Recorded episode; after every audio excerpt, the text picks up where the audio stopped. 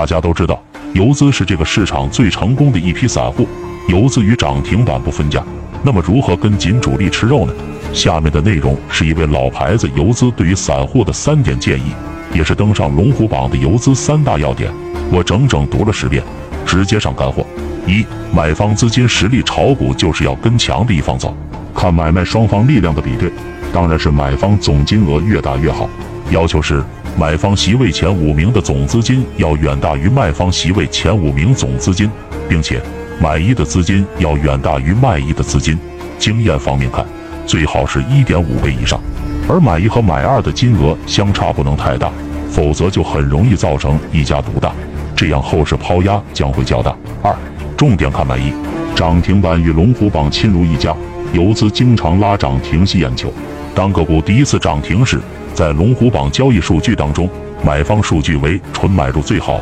表示新进资金入场，后市还将走高。另外，第一次涨停后需要留意买一席位是直接出局锁仓，继续加码买进还是做差价，这有什么区别呢？通常直接出局代表了行情一日游，锁仓说明行情可持续。等待别的资金接力拉高，继续加码买进，表示强烈看好；做差价说明买一实力不够强。三买一之后看接力，众人拾柴火焰高，个股的大行情都是游资接力完成的，不会是某一个游资来推动整轮行情的发展。因此，通常二至三个涨停之后，如果买一继续锁仓，别的游资只会是观望的，因为持仓量太大造成的抛压也大。